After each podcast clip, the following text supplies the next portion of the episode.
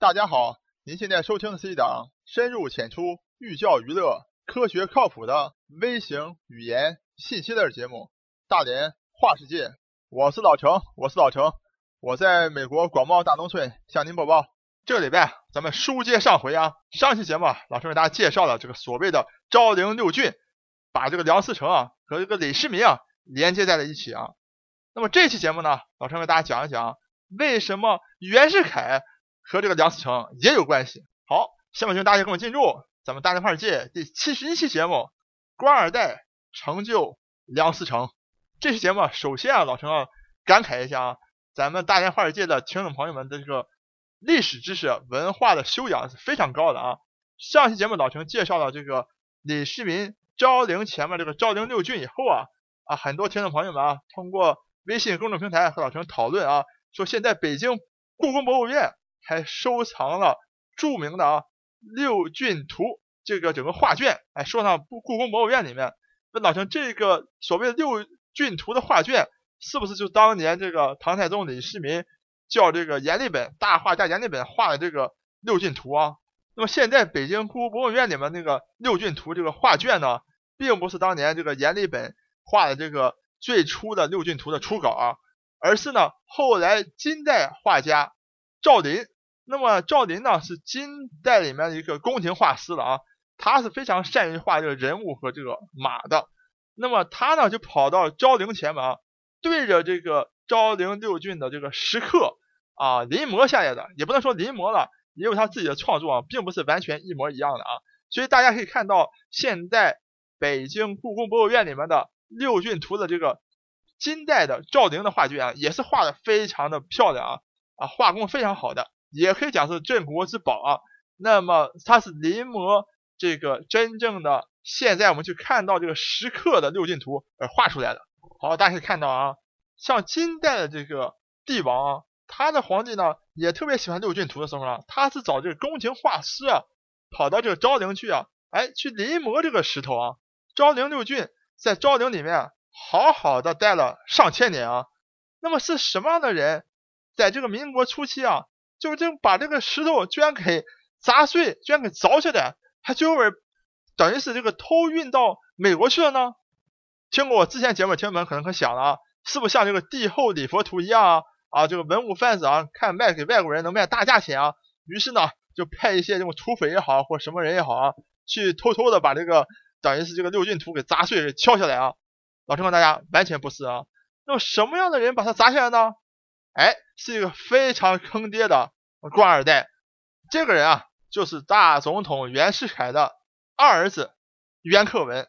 那么袁世凯呢？当然了，大家对他褒贬不一啊。但是在乱世之中啊，能够做上大总统啊，袁世凯个人能力还是相当强的啊。而且呢，他生孩子能力啊也非常强，他居然生了十几个儿子啊，还有十几个姑娘，等于是有二十多个这个子女。当孩子一多了以后啊，那么就有孩子需要等于是争宠了啊，因为毕竟是大总统的孩子啊是表现好的话。是不是受到父亲的重用啊？以后自己这个前途光明啊？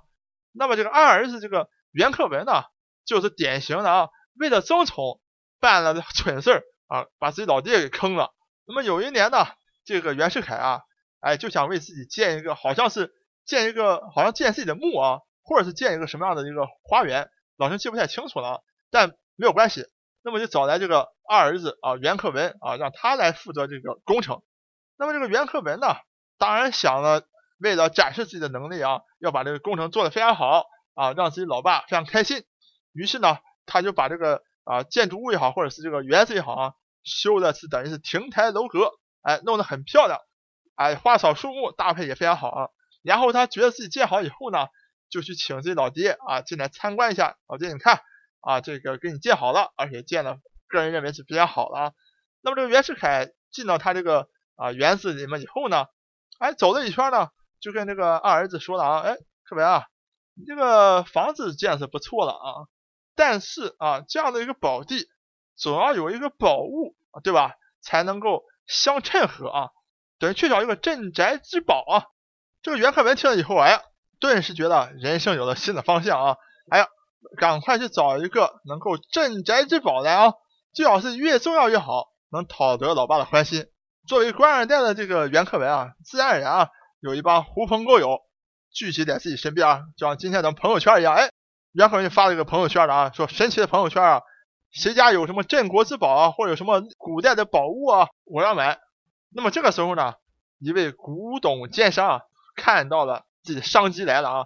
那么这个奸商呢，就叫赵鹤坊啊，他是北京的一个文物贩子啊。那么他呢，早就对这个昭陵六郡啊觊觎已久啊。但是昭陵六郡呢非常重要啊，是很难就轻轻易易的通过这种盗墓的形式把它给偷出来啊。所以呢，他就跑去跟这个袁克文讲了，哎，说袁公子啊，你看咱们大总统袁世凯啊，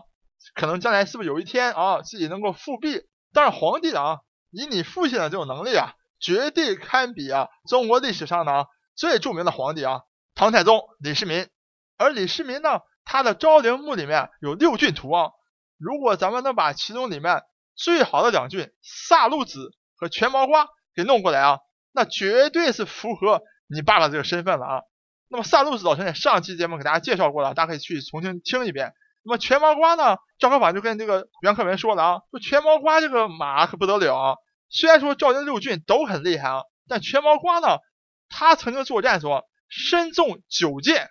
啊，依然是坚持到作战胜利啊！所以说呢，这个李世民称他为啊天似横空，就神马啊！所以咱们来个好事成双，把萨路子和全毛瓜这两副石雕给弄过来，放到你这个园林里面，绝对出彰显你们老袁家这种帝王之气啊！袁克文一听啊，此话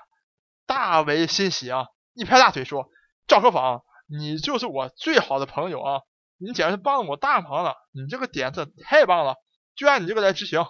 于是呢，赵克坊就是联系了这个美国的啊考古工作者也好，或者是文物贩子也好，比世博。那么袁克文呢，就去找了陕西的陆军督军啊陆建章。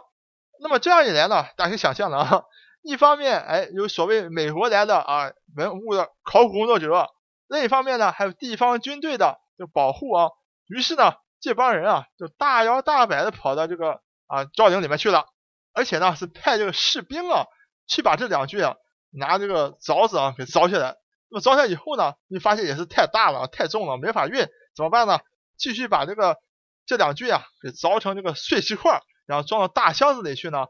啊贴上这个封条哈，贴上官府用的这种特殊货物的封条，大摇大摆的从这个西安运往北京。一路上畅通无阻，可能听到这儿啊，咱们听众朋友纳闷了啊，哎，老陈啊，这两郡的话，这样看岂不跑到啊这个袁世凯大统领家的这个园子里去了吗？怎么后面怎么跑到这个美国来了呢？老陈告诉大家啊，这个原因啊非常的简单，所以袁世凯这个儿子袁克文啊，实在太坑爹了啊！这袁克文啊，就典型的啊被人卖了啊，还帮人数钱的一个角色。那个赵克坊呢？文物贩子啊，狡猾的很，他惦记这个赵陵六郡啊，惦记很久了，一直就想办法怎么能弄到自己手里来。他完全是把这个袁克文啊当成一个自己的枪在使啊。他听说这个袁家要去找这个宝物的时候，怂恿袁克文啊，他早都做好了第二手准备了。在这个军队去把这个真正的昭陵六郡里面的萨鲁子和宣花凿下来的时候，他在这个西安啊。早就请了石匠，完全根据萨路子和这个全毛挂这两副就石雕，哎，他自己偷偷的搞了一副赝品在那里啊，然后呢也把这个赝品呢砸成石块，所以呢运到北京来这个装箱子的这个封条的箱子是被赵克坊给调包了，所以袁克文啊傻傻的还以为把这个赵克坊当成自己最好的朋友，你看这主意出的，搞得讨得我爸这么欢心啊。我搞来这么昭陵六骏把两骏最重要的两骏放到我的园子里来，使我的园子蓬荜生辉啊，成为镇园之宝。哪想到自己拿到的完全是赵和坊请石匠做的赝品，根本就是个假的，还放到自己园子里，还非常高兴。那么后来呢，还有这个记者啊，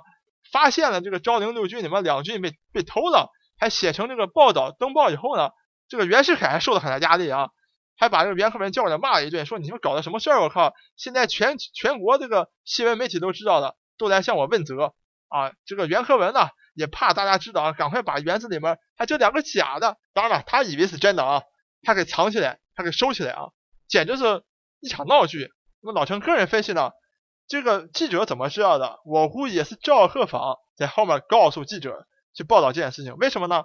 当这个袁克文啊把这个假的藏起来以后啊，那么赵鹤坊呢就才能够真正的去把他那个真的拿出去卖啊。为什么呢？因为你想，那时候毕竟袁世凯是总统啊，大总统。那你现在你赵克坊搞了个调包计啊，如果袁克文认为他自己拿到了那个假的是真的，放到自己园子里，然后你赵克坊又跑到文物界里说，哎，我赵克坊有真的，那不就露馅了吗？啊，袁世凯肯定向他兴师问罪啊。那你现在袁克文把这个假的藏起来了啊，等于是哎给搬走弄没有了以后，那我赵克坊。再拿着这个真正的赵陵六郡里面这两郡出来卖，那这样的话呢就比较好啊。袁克文可能也忘记了或者怎么样也就没有问题了。所以我 老郑个人分析啊，这个赵克坊非常狡猾，搞不好这报道都是赵克坊自己去啊找记者去做的啊。所以不管怎么样，这个赵克坊呢就把他拿到的这个真正的萨路子和全毛瓜就拿出来卖了啊，卖来卖去呢，后来就转手卖给了中国文物。卖到美国也好，卖到法国也好，就卖到西方最大的文物贩子卢芹斋的手里面。那么上期节目老师介绍了昭陵六郡啊两郡，在这个宾夕法尼亚大学博物馆里面以后呢，咱们听众真的非常有水平啊，